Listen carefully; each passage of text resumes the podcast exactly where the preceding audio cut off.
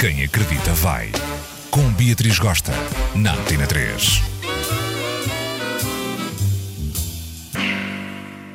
Hello! Sexta-feira, dia de Natal. Já levamos com a famelga toda. É bacalhau, é peru, é rabanada, é letria. E hoje o tema é.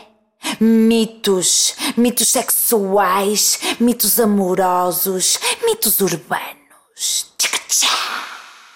Falemos do trampolim. E tu perguntas: o que é, que é o trampolim?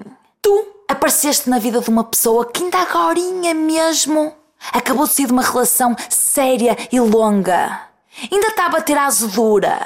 Ainda está é, com aquela vontade de passar a rua na cidade para comer um pessoalzinho geral radical. Tu apaixonas-te por ela. Será que vais ser apenas o trampolim ou um dos trampolins para essa pessoa? Depois, mais tarde, encontrar o grande amor e construir a grande relação? Ou és tu esse grande amor e juntos vão construir essa relação séria e duradoura? Falemos de corno com sexto sentido. Pois bem, há um pessoalzinho que jura a pé juntos. O dia em que eu for traído, eu saberei logo. Eu tenho um sexto sentido mega apurado, mim ninguém me engana. Será que essas pessoas têm poderes sobrenaturais?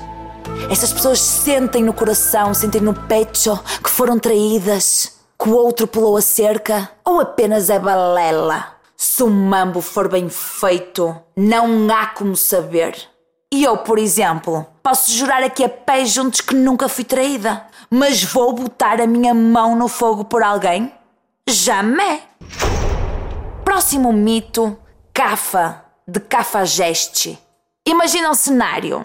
O teu boy traiu a ex contigo e fez de ti oficial.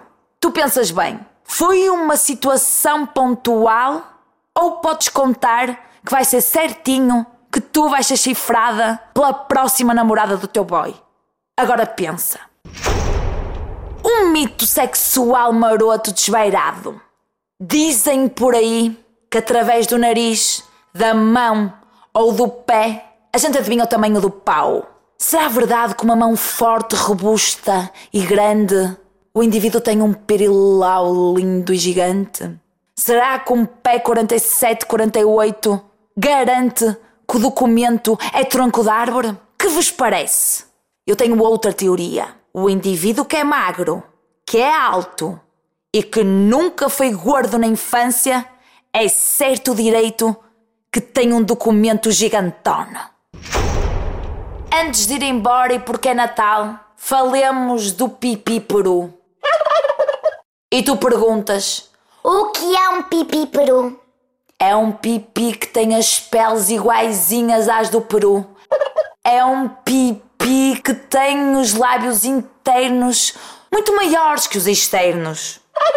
Más línguas dizem que é por ter levado muito com o tronco, que é da tareia que levou. Eu digo apenas que é um pipi com design diferente, porque eu, que já comi um pessoalzinho e um pessoalzão, não tenho pipi peru, tenho um pipi neném.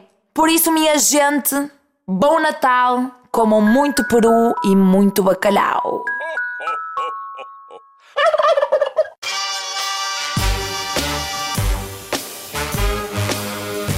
Quem acredita vai. Com Beatriz Gosta, na Antena 3.